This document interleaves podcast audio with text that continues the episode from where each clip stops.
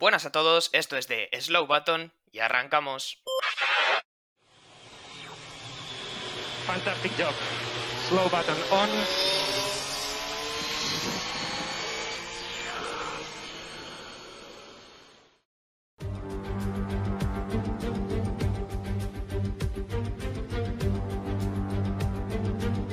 Hola, ¿qué tal? ¿Cómo estáis? Bienvenidos, bienvenidas una semana más al podcast de The Slow Button.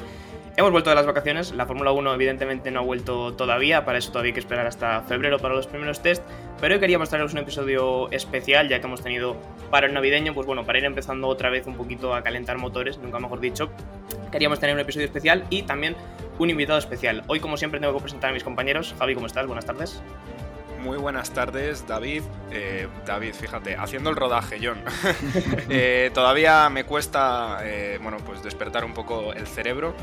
han sido unas buenas vacaciones y pues nada, con muchísimas ganas de, de, que empiece ya la temporada y darles contenido a nuestros espectadores, que seguro que están tan ansiosos como nosotros de que arranque por fin la temporada. Y buenas tardes también, David, ¿cómo estás? Pues muy buenas tardes y estoy muy bien porque, bueno, primer podcast desde la última carrera de Abu Dhabi y ya había ganas de, bueno, pues calentar un poquito para, para ya lo que se viene, que ya tenemos eh, muchas fechas de coches anunciadas, solo faltan cuatro escuderías si no me equivoco, así que bueno, ya tenemos todos los test de, confirmados, la polémica de, de, Barcelona, que eso bueno, lo hablaremos si eso en otro episodio, eh, y nada, con muchas ganas. Y nada, bueno, vosotros los oyentes ya os tienen muy vistos, o mejor dicho, muy oídos. Pero al que no tiene muy oídos a nuestro invitado de hoy, hoy estamos con Iván Prieto de Fórmula 1 Intrahistoria. ¿Cómo estás, Iván? Buenas tardes. Buenas tardes, John. Pues mira, con ganas de debutar aquí en Spotify de vuestra mano y con ganas de dar datos, explicar cosas, curiosidades, que principalmente es a lo que me dedico en mi cuenta, mi especialidad, por decirlo de alguna manera, porque soy muy friki de los datos y de las anécdotas. Y nada, vamos a tener una tertulia amena y como habéis dicho, para calentar motores, porque este parón se está haciendo demasiado largo. Pues sí, pues sí. Bueno, le recuerdo a todos nuestros oyentes que podéis seguir a Iván en su cuenta de, Instagram, es f barra baja 1 eh, intrahistoria, como si ese 1 funcionara como una I, ¿vale? Le podéis seguir, como él ha dicho, datos curiosos, historias, e imágenes icónicas de Fórmula 1, todo lo que tenga que ver con el lado un poquito más vintage de la Fórmula 1, lo podéis encontrar en su cuenta, muy, muy recomendable.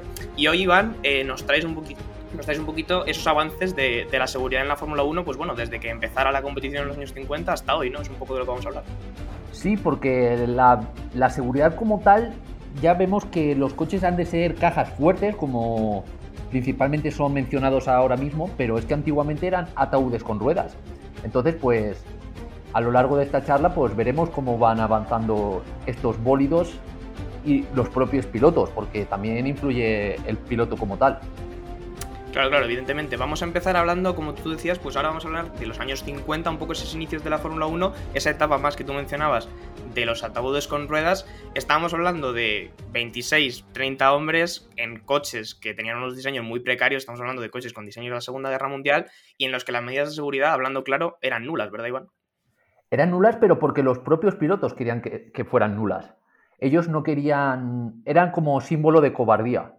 El casco era un símbolo de cobardía y el cinturón, el propio cinturón que ahora ir sin él es ilegal en cualquier vehículo de calle, eh, los propios pilotos no lo querían porque les obstaculizaba salir del coche. Tú imagínate el revuelo que se montó con el halo que impedía sacar al piloto y tal, pues tú imagínate antiguamente que no querían ni llevar el propio cinturón.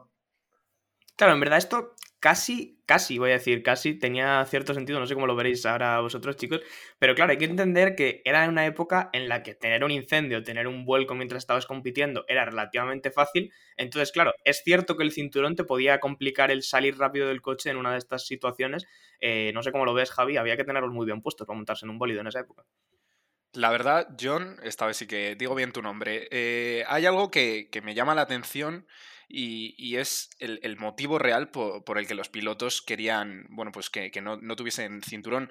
Has comentado tú, Iván, que era porque les obstaculizaba y realmente es que, y lo digo de cara a los oyentes, es algo bastante lógico porque hoy, eh, hoy por hoy tenemos un cockpit que, que, que protege al, al, piloto en caso de un accidente tan, tan grave como pudo ser el de Grosjean, pero es que por aquel entonces literalmente tenías un accidente y quedabas hecho un acordeón dentro del coche por lo que evidentemente si ya era, mm, bueno, pues teníamos, teníamos pocas probabilidades de sobrevivir por aquel entonces, imagino que el cinturón, si llegas a sobrevivir, lo querías fuera para salir evidentemente lo más rápido posible de lo que probablemente llegase a ser un incendio. Tú lo decías, Javi, eh, al final la década de 1950 la íbamos a cerrar nada más y nada menos que con 15 fallecidos, es la década de la Fórmula 1 que más fallecidos ha tenido, y hay que hablar sobre todo tal vez de, un incidente, el más grave de, esta década, que no solamente tuvo muertos entre los pilotos, sino también entre el público, Iván, este, este incidente que ocurrió en Le Mans en el, en el año 55. Sí, estamos hablando principalmente de Fórmula 1, pero claro está que las competiciones habían competiciones externas como la propia Le como Brands Hatch, como Canam, eh, como la Miguel Emilia, también estaba por ahí, en Italia. Y los pilotos fallecían y era una cosa que se veía como normal, como que el piloto y el público tenía que fallecer.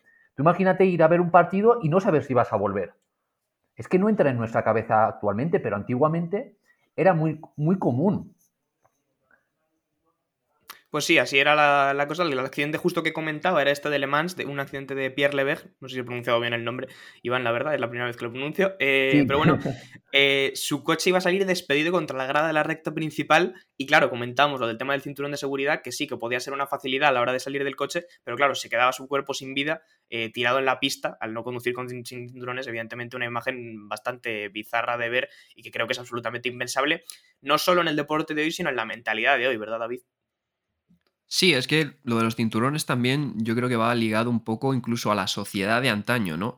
A esa valentía, ¿no? Que parecía que tenían que tener sobre todo quizá el género masculino, ¿no? Como más, no sé, valentía, ligado un poco a la inconsciencia, ¿no? Y evidentemente la sociedad ha cambiado mucho y claro, lo de hoy en día ver, eh, pues eso, un, alguien tirado, ¿no? No solo en, la Fórmula 1, eh, que cuando, bueno, te hay un accidente, pues cambian el plano rápidamente por si acaso, eh, sino en las noticias también incluso ya no es tan común eh, ver eh, imágenes de, cuerpos en conflictos armados, por ejemplo, como antes sí era, era bastante común. Entonces también es algo que va ligado a la propia sociedad y que pues, ha cambiado a lo largo de los años.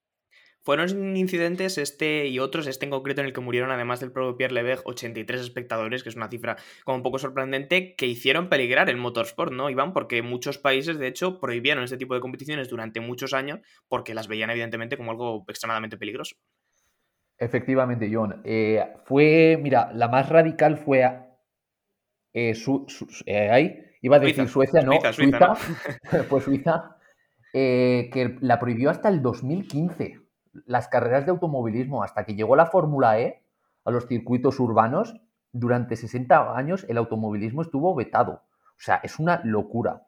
Pero sí, en, aquella época, pues mira, Mercedes, que era la gran dominadora, con, con una dupla de lujo, como era Juan Manuel Fangio y Stirling Moss por aquel momento, y se retiraron tanto de los mundiales de resistencia como de automovilismo y, y llevaban un doble campeonato consecutivo. O sea, es algo impensable. Entonces fue, eh, la conmoción fue tal que se retiraron y, si no recuerdo mal, fueron canceladas las carreras, o sea, vetadas, tanto en Alemania, Francia, Reino Unido y, en la, y aquí en España también fueron vetadas. Las de automovilismo, repito, las de motociclismo siguieron con su calendario habitual. No es que fueran menos peligrosas, pero bueno, al final se, salvaron, ¿no? Eh, sí que es verdad que en estos años, aunque salvando muchísimas distancias, hubo unos primeros intentos de introducir medidas de seguridad a partir de 1953 hay el uso de una especie de semicasco obligatorio, que no es que protegiera mucho, pero tal vez era una especie de efecto placebo. Eh, también el tener que utilizar, em, bueno, este casco, por ejemplo, le salvó la vida a Fangio, nada más y nada menos en, Monza, ¿verdad, Iván? Eh, ahí te iba a matizar que, o sea, que era una mini medida de seguridad, pero le salvó la, vida al propio Chueco, como se le conocía, y se le conoce. Eh, sí, el casco le salvó la vida y mira que Fangio que lo tenemos tan idealizado, era uno de los principales enemigos del, casco. Él no, él no quería competir con él.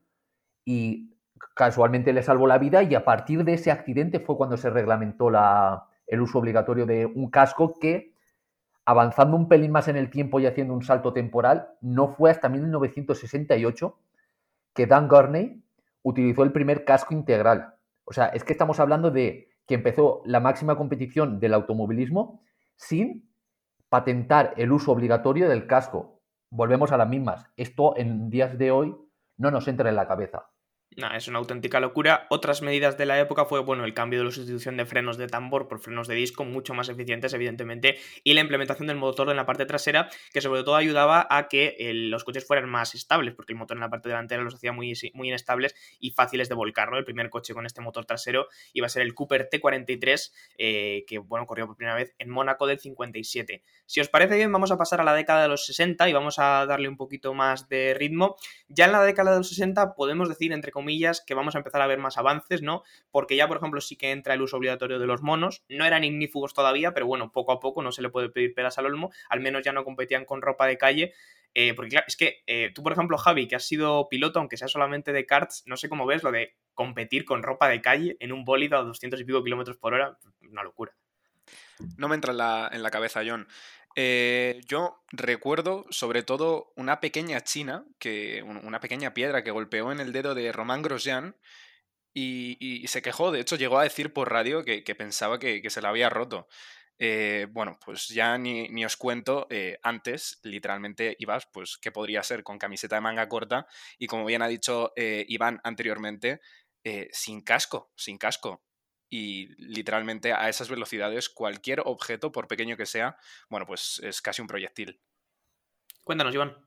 No, que se lo digan a Felipe Massa cuando le golpeó la famosa tuerca de Rubens Barrichello. Efectivamente, efectivamente. Luego hablaremos de, ello también, porque eso también propició la entrada de otras medidas. También vamos a hablar de que en esta época se van a introducir barras antivuelco, un primer arco de seguridad, evidentemente, para todos estos eh, vuelcos de los monoplazas que eran bastante comunes. Y va a entrar también el Lotus monocasco, el Lotus monocasco, perdón, el chasis monocasco con el Lotus 25, que los volvía mucho más resistentes a los vehículos dentro de lo que era la época, aunque también es verdad, Iván, que claro, estos chasis de aluminio reducidos el peso y también tenía la contrapartida de que de repente la velocidad volvió a aumentar, ¿verdad? Efectivamente, eh, a Colin Chapman se le asignaron dos cosas. Una, de hacer eh, maravillas con la ingeniería que tenían en aquella época y otra de que sus coches eran tan, tan iban tan al límite que cuando lo sobrepasaban, pues pasaban fatalidades como las que le pasó al propio Jim Clark, el hijo predilecto de Lotus. Sí, sí, perdona. Dale, dale.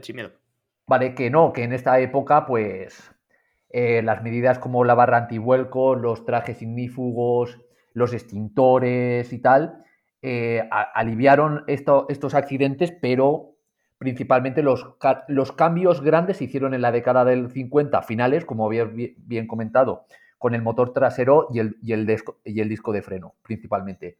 En esta época sí que se va buscando más la seguridad, pero, pero las medidas son pasos pequeños. Claro, bueno, en general todas las medidas de esta época son pasos pequeños, que son positivos igualmente, pero siguen siendo pequeños. Por ejemplo, en esta época se sigue utilizando magnesio en los coches, que facilitaba mucho los incendios. Se va a hacer mejoras tanto en los tanques de gasolina como en la mezcla de combustible para que fuera estandarizado y regulada para todos los monoplazas. Eh, bueno, la inclusión de extintores en el propio coche, porque en muchos casos los únicos que tenían la oportunidad de ayudar a otro piloto en caso de accidente eran los propios pilotos que se lo encontraban por el camino, lo cual a día de hoy pues, nos parece una cosa muy loca porque estamos acostumbrados a ver muchas medidas de seguridad no solo en los coches, sino también en los propios en los propios circuitos. El accidente de la década, que estamos comentando un poco de cada década, iba a ser el de, el de Jackie Stewart, ¿verdad, Iván? Que además en esa época era solamente un debutante, Spa 1966, y donde estuvo a punto de morir.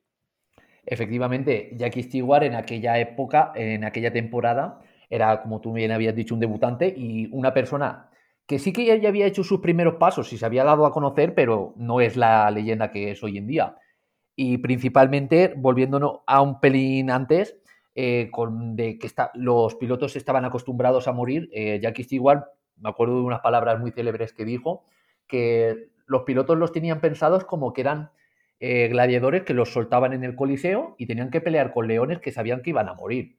Entonces Jackie Stewart cambió esto, pero a partir de un accidente. Si nos damos cuenta es error, respuesta, error, respuesta. Entonces Jackie Stewart vio la muerte muy cerca porque lo trasladaron en su fuerte accidente, como tú habías dicho, en Spa 1966 y no, fue, no pudo ser rescatado por los comisarios porque no estaban capacitados, sino que tuvieron que ser por propios pilotos, eh, más concretamente Bob Bomboran y si no recuerdo mal creo que fue Graham Hill también.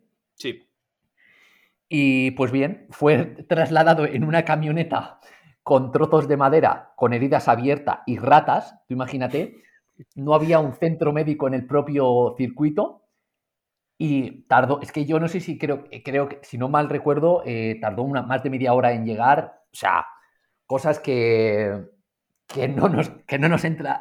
hemos adelantado una década ya y nos sigue sin entrar en la cabeza las locuras y cómo estos pilotos acababan vivos.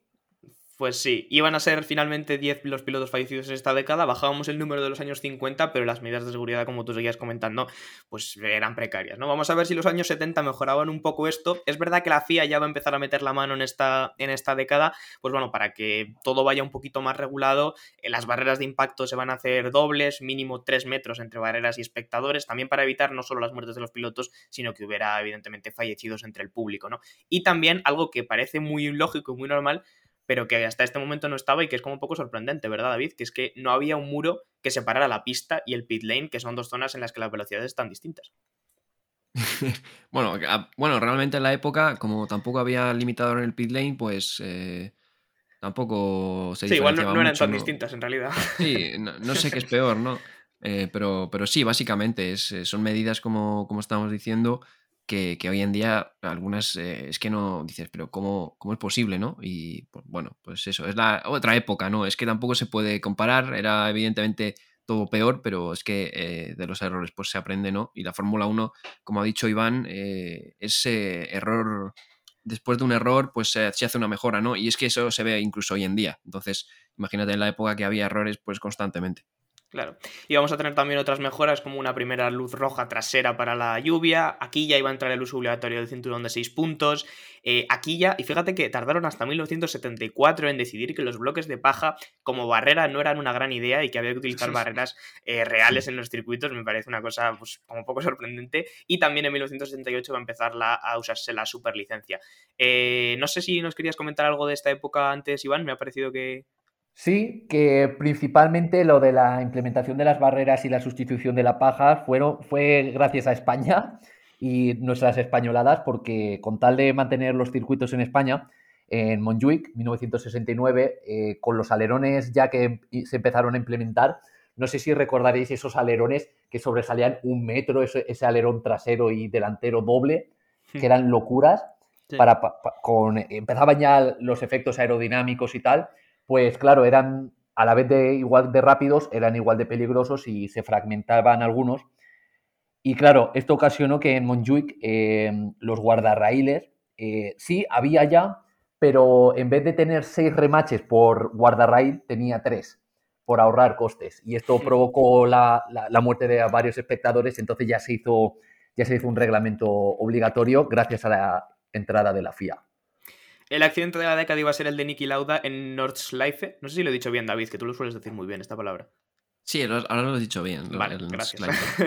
Le falta un poco de acento alemán. Bueno, estoy trabajando. ¿eh? en 1976, aquí sí van a terminar los circuitos largos, los circuitos kilométricos, porque evidentemente en el accidente de, de, Lauda lo que pasó es que, claro, la ambulancia desde que salió desde el lugar donde estaba hasta que llegó al punto kilométrico en el que Lauda había tenido el accidente, pues de nuevo otro tiempo de espera absurdamente largo. Eh, bueno, pues con todo lo que, con lo que eso conllevó, Lauda pudo salvar la vida, pero tuvo un accidente grave. Y al final, otra década que íbamos a volver a cerrar con 10 pilotos fallecidos, que ya para los años 70 y según nos vamos acercando, pues seguían siendo muchos. Nos vamos a los años 80 ya, eh, y aquí ya, bueno, aquí ya creo que hay bastantes mejoras, Iván, ya la cosa empieza a mejorar. Hay la instalación de centros médicos, profesionales ya cualificados a nivel médico en los circuitos. También va a entrar la primera célula de supervivencia y la fibra de carbono en un coche tan mítico como el MP4-1. Sí, ese yo creo que es el principal avance de la época, porque sí, la FIA había hecho cambios, había hecho remodelaciones, pero si nos damos cuenta, principalmente en los años 70 se había dejado el coche un poco de lado y se había centrado en la protección de los circuitos, la mejora de la seguridad de las curvas, de las escapatorias, y el coche se había dejado un poco de lado y eso no se vio reflejado en las muertes porque habíamos avanzado 10 años, pero seguíamos el promedio de un piloto por, por año. Entonces tenían que cambiar las cosas y la entrada de la fibra de carbono y la mejora de la célula de habitabilidad. ¡Ay! Eche. habitabilidad, habitabilidad. Exacto, no, no me salía. es como Nos Lifefall, ¿eh? Sí, sí. me, cuesta menos pronunciar eso. Bueno, pues esas iban a ser un poquito las mejoras de la década. También iban a introducirse algo tan normal hoy en día como los crash test, ¿verdad, Javi? Que, que, ahora los tenemos muy asumidos, que todos los coches tengan que pasar una serie de, de, pruebas mínimas para poder correr en la categoría. Bueno, pues hasta ahora, si tu coche corría, tú puedes ponerlo en la pieza y hacer lo que quieres con él. Efectivamente, antes esto, bueno, pues no, no, se tenía en cuenta y realmente es algo eh, muy importante. Como bien he dicho antes, en los años 50, bueno, pues esta célula de supervivencia, que básicamente está hecha de fibra de carbono, está mm, diseñada para resistir golpes, bueno, pues de fuerzas tan grandes como 51 eh, Gs y más, eh, lo cual equivale a, toneladas de, peso. Y es algo bastante importante, pero que evidentemente tiene que ser testado y para eso están los crash tests, que todo, todo equipo eh, debe superar, por lo menos eh, desde hace, bueno, pues eh, desde hace 30 años, 40 casi. 40 casi ya más bien, sí, efectivamente. Y de nuevo, lo que decía Iván, ¿no?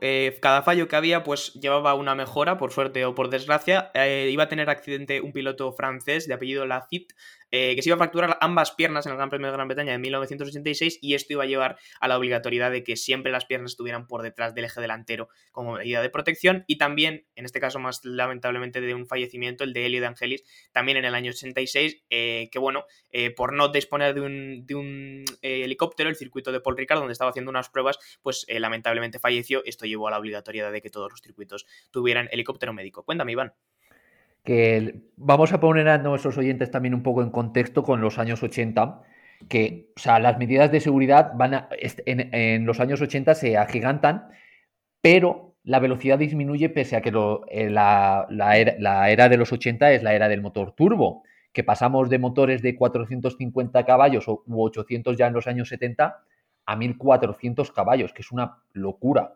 O sea, duplicamos los caballos en tan solo 7 u 8 años. Entonces, los problemas eran tal que una de las medidas que se establecieron fue la del crash como bien habéis dicho anteriormente, con la FIT, pero eh, la prohibición principal, y yo creo que uno también de los grandes avances que se me había olvidado antes, es la prohibición del efecto suelo, porque pegaban, pegaban los coches al suelo y le hacían ir a velocidades que jamás vistas anteriormente, lo que propiciaba a mayor velocidad, mayor riesgo. Entonces, si no mejorábamos la seguridad de la célula de no me voy a volver a salir ahora. habitabilidad. Exacto, habitabilidad. Este ahora, ahora sí que me sale.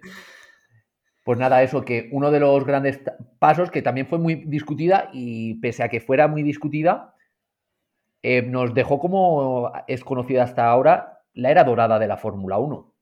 Sí, claro, es verdad que es, un poco sorprendente. Tal vez lo, que hay que destacar de esto es que la velocidad de los monoplazas avanzaba más rápido que la seguridad y por lo tanto siempre iba por delante el riesgo a lo que podía ir tapando las medidas de seguridad, ¿no?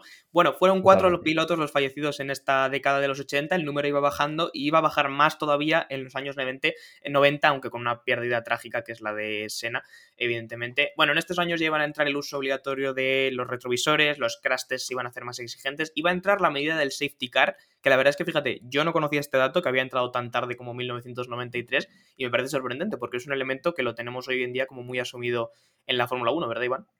Eh, sí, en el 93 entró, aunque debutó en Canadá en 1973.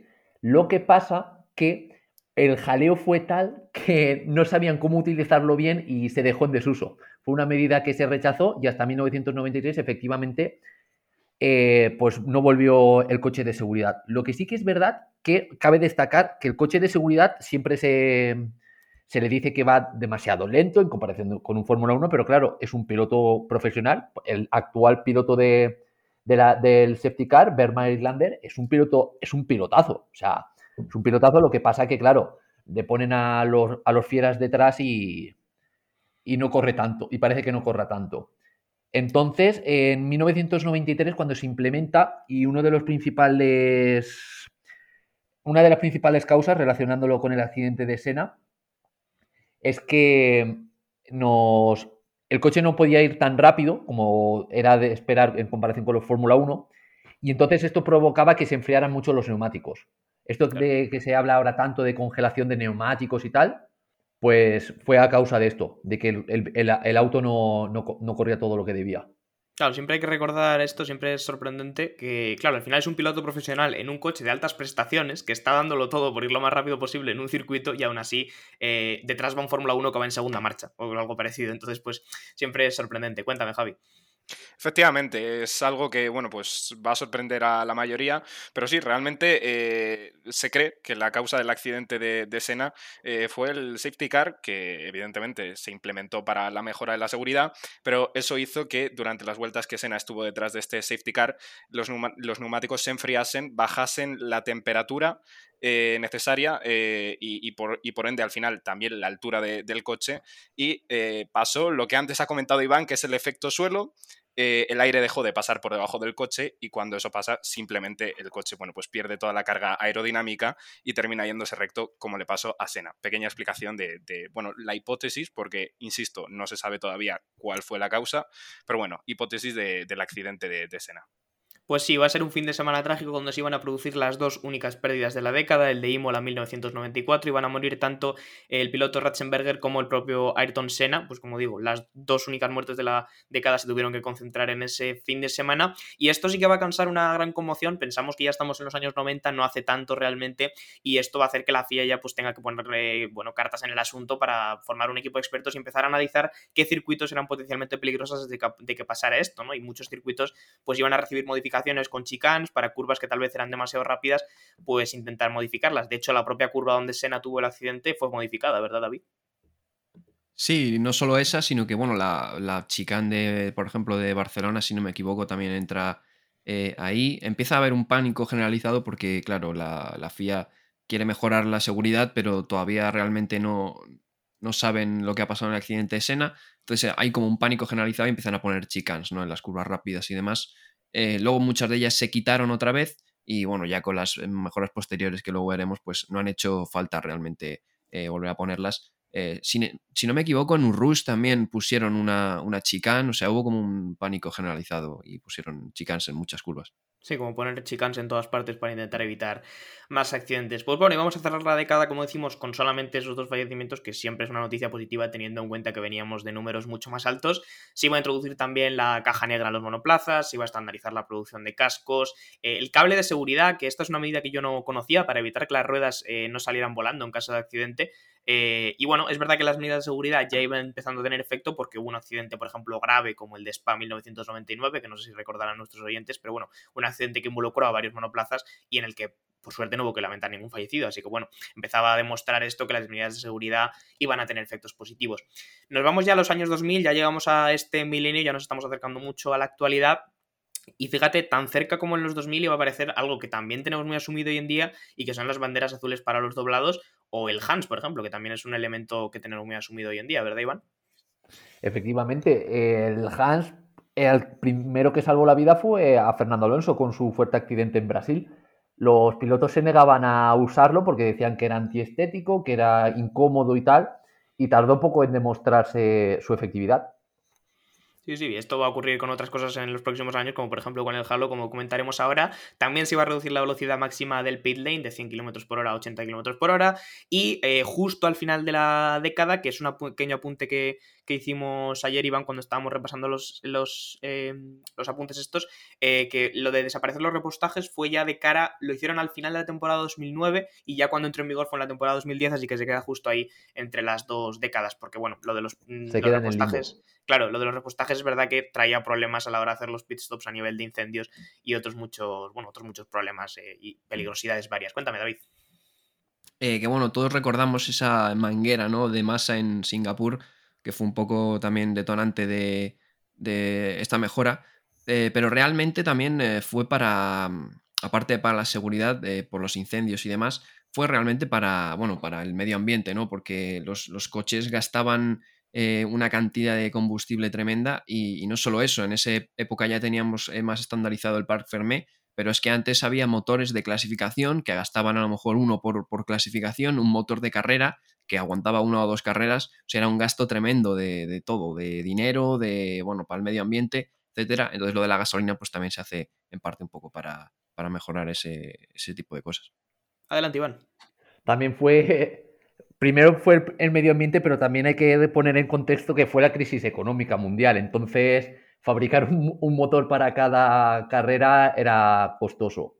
También como anotación, desaparecieron, como bien habéis dicho, en, 2009 y quedó ahí para el 2010, para el nuevo reglamento. Y la primera vez que se prohibió, y, y este sí que fue por tema de seguridad, el repostaje fue en 1984, aunque ahora mismo sí que es verdad que no sabría decir en qué año volvieron, porque, porque todos tenemos en mente 1994, si no recuerdo mal, el Benetton del papá Verstappen, George Verstappen, Efectivamente. en llamas y madre mía. sí, sí, sí.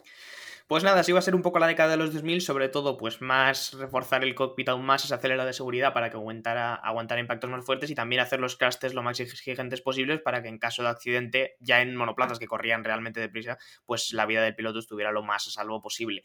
Por primera vez en 60 años de competición, ya lo podemos decir, esta década fue la primera y por ahora la única en la que no ha habido ninguna defunción en pista, así que bueno, ahí las medidas de seguridad ya desde luego eh, haciendo, haciendo su honor.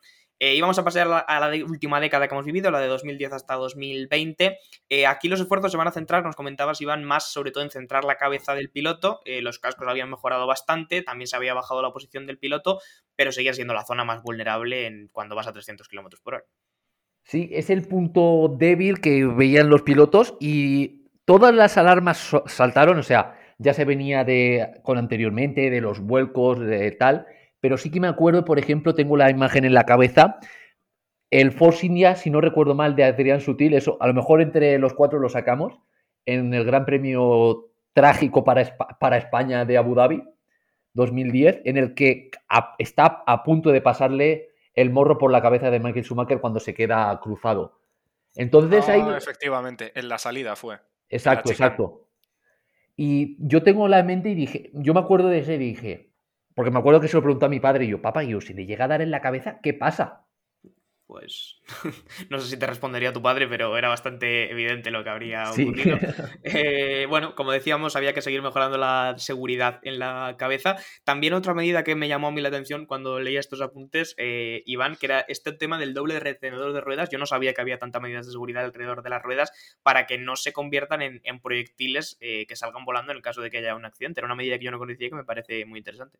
Sí, On, mira, eh, o sea, se puso el doble, ref- el re- doble reforzador, el doble retenedor, porque antiguamente la- las ruedas salían como proyectiles, como bien has dicho anteriormente, pero seguro que te va a venir a la imagen con el ejemplo que te voy a poner.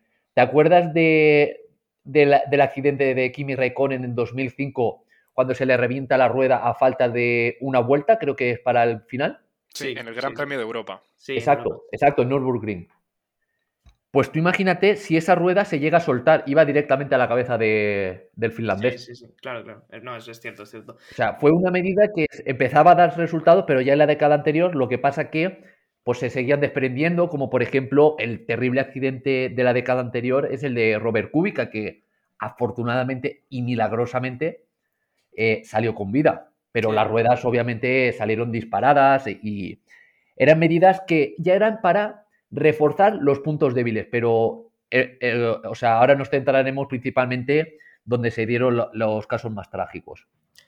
Bueno, y vamos a tener también más refuerzo en la cabeza de nuevo con la introducción de una tira gruesa de Cylon encima de la, de la visera de, de los cascos. Esto viene a raíz, yo creo que un poco de dos accidentes, Iván, tanto el que nos comentabas tú de, de María de Biota, que lamentablemente, bueno, sobrevivió al accidente, pero después falleció, y también uno que tuvo Felipe Massa con Rubens Barrichello, que lo comentábamos antes, pues bueno, esto iba a llevar a que se reforzara justo esa parte del casco, eh, bueno, que de nuevo la cabeza seguía siendo el punto más débil dentro de que ya las medidas de seguridad en esta década pues ya eran muy altas, quiero decir, los coches eran realmente seguros, ¿no?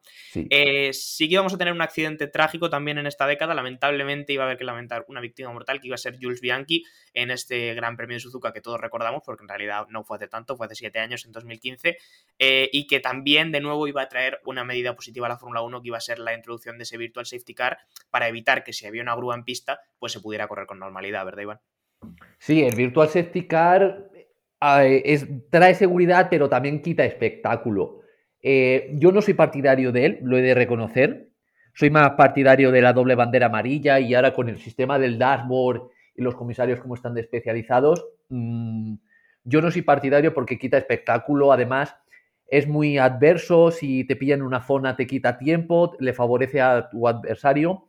No lo termino de ver, pero fue una medida como desesperada para decir, eh, estamos preparando algo, vamos a... y que lo que iba a llegar obviamente, todos sabemos lo que es, que ahora hablaremos de él, pero era como una medida de urgencia. Y la medida de urgencia llegó para quedarse. Bueno, finalmente se iba a quedar ese Virtual Safety Car y después de la implantación, evidentemente, y teniendo en cuenta eh, que la cabeza de nuevo seguía siendo un punto crítico y que en ciertos golpes frontales no había una manera todavía lo suficientemente buena o suficientemente sólida de protegerla, pues en 2018 iba a llevar el Halo, nada más y nada menos, que de nuevo también lo tenemos ya muy implantado, pero que en su momento sí que es verdad que tuvo su, de, su debate estético. Yo os quería preguntar a vosotros, a mis compañeros de siempre, en 2018 cuando iban a meter el Halo, no sé qué opinión tenéis vosotros de él, Javi, tú por ejemplo, no sé cómo lo veías, si desde el primer momento lo viste como algo positivo o estuviste un poco reticente. Bueno, pues yo creo que en realidad, como la mayor parte de los espectadores de la, de la Fórmula 1, no me gustaba ese aspecto de chancla que, tenía, eh, pero sí que es cierto que rápidamente, bueno, pues eh, simplemente viendo Fórmula 1, Fórmula 2 y Fórmula 3 te das cuenta de que hay accidentes que si no llega, si no llega a ser por, por el halo, bueno, pues vete tú a saber qué hubiese, qué hubiese pasado con, con ese piloto. Así que bueno, sí, estéticamente es feo, pero yo creo que ha venido para quedarse y fíjate que yo al principio pensé que iba a durar, bueno, apenas unas carreras.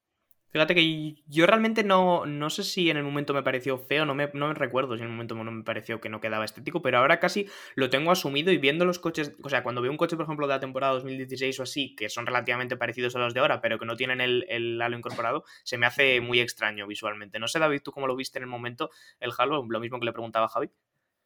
Eh, a ver, yo, yo al principio decía, pues me parecía feísimo, la verdad, al principio. O sea, eh, pero yo creo que como, como, a todo el mundo, ¿no? Un poco. Eh, sí que es verdad que yo de la seguridad no, no, me quejaba. Yo decía, a ver, si lo han metido es por algo, ¿no? Pero me parece feísimo. pero bueno, luego rápidamente vimos, en, sobre todo en ese accidente, me acuerdo de, de Spa, ¿no? Que Hulkenberg se lleva a Alonso y luego le pasa por encima a Leclerc. En un accidente parecido que tuvo Alonso precisamente en Spa eh, pero que bueno, que en el de Leclerc, eh, Alonso, la rueda trasera de Alonso da en, el halo de Leclerc y bueno, pues evita males mayores. Eh, yo creo que ya en ese accidente ya se vio que era bastante útil, ¿no? Y luego en el de Grosjean ya nos, no es que solo fuera útil, es que nos fascinó, ¿no? Porque lo del halo no se pensaba ni siquiera que podía aguantar tantas, tantas fuerzas G, ¿no? Tanta presión eh, y bueno, el accidente de no lo aguantó todo. O sea que el halo pues está para quedarse y evidentemente yo creo que, es algo bueno. Y me parece también más bonito, por ejemplo, que el aeroscreen que llaman en la Indy, por, ejemplo, que es literalmente una pantalla casi de metacrilato eh, enorme. Eh, prefiero el halo, la verdad, aunque claro, cada, cada cosa necesita su, su protección porque bueno, los óvalos son bastante diferentes y más peligrosos ¿no? a, a un circuito de Fórmula 1. Bueno, pues esto iba a ser un poco la última de la década. No sé si quieres algo, tienes alguna anotación para, cerrar ya, que hemos llegado básicamente a la actualidad con esta última medida de seguridad, Iván. No, que estoy totalmente de acuerdo con David. Yo soy más partidario del halo que del aeroscreen. Y que sí, se habla mucho de, también de, lo del Gross Jump, pero por ejemplo, todos tenemos en mente eh, Verstappen subido encima de Hamilton en Monza y esa rueda es que le pasó por encima de la cabeza. Tú imagínate si no llega, no llega a ver un halo. Y como bien habéis dicho, pues el, el primer. lo primero que nos dejó en mente diciendo, wow, a lo mejor el halo sí que da resultado. Fue con Charles Leclerc, que luego la FIA sacó las comprobaciones estas que hace con los estudios y demostró que le había salvado la vida, porque si no es que le pasaba el coche por encima de la cabeza. Pues efectivamente, el aro al final se queda como una medida positiva y un poco el resumen finalmente es que, bueno, la Fórmula 1 sigue siendo un deporte arriesgado, seguimos viendo accidentes a día de hoy que asustan, pero por suerte las medidas de seguridad pues han ido evolucionando de forma acorde ha habido que lamentar muertos por el camino, es un hecho, pero bueno, las medidas de seguridad han ido avanzando y hoy en día se puede decir que dentro de que es un deporte arriesgado, también es un deporte seguro. Eh, hemos llegado al final, hemos terminado este repaso. Eh, bueno, quería darte las gracias, Iván, por haber venido, por habernos dado todas estas lecciones de historia y, bueno, por haber echado este rato con nosotros desde Tulia. El placer es mío, Javi. Yago, ay, Yago, John y David. hoy, hoy te vamos a cambiar todos el nombre, ¿eh, John? Sí, hoy ya. No me lo estáis desgastando, me lo estáis cambiando entre sí, todos. Sí, sí, te lo estamos cambiando. Nada, el placer es mío, o sea, encantado de poder dar pequeñas nociones así en diferentes formatos y tal. Y siempre que sea una buena charla de Fórmula 1, podéis contar conmigo porque yo creo que los cuatro que estamos aquí somos locos de la Fórmula 1 y tenemos que saciar nuestra sed de carreras, pues hablando de lo que más sabemos. Pues sí, no te preocupes que, seguramente te, invitaremos otra vez más adelante para hablar de, bueno, de todos estos temas que tratas en tu página y que, bueno, recuerdo a nuestros oyentes pasar por, por su Instagram, que realmente tiene contenido muy interesante. Os despido también a vosotros. Gracias, Javi, por estar aquí. Muchas gracias a ti, eh, John. Eh, muchas gracias también a Iván, la verdad que ha sido, bueno, pues casi como una masterclass. Estaba como un niño, eh, bueno, pues cuando realmente la temática le gusta, pues atendiendo. Y, bueno, pues nada, la verdad que, espectacular el podcast de hoy. Y muchas gracias también, David, que también sé que te gusta a ti el rollito este de historia, así que lo habrás disfrutado. Sí, a mí la historia, de hecho, es casi lo que más me gusta, diría, de la Fórmula 1. Así que disfruto bastante, la verdad, su, su, contenido. Y nada, con muchas ganas de también de otra vez estar por aquí, eh, que ya queda poquito para eh, que comience la temporada.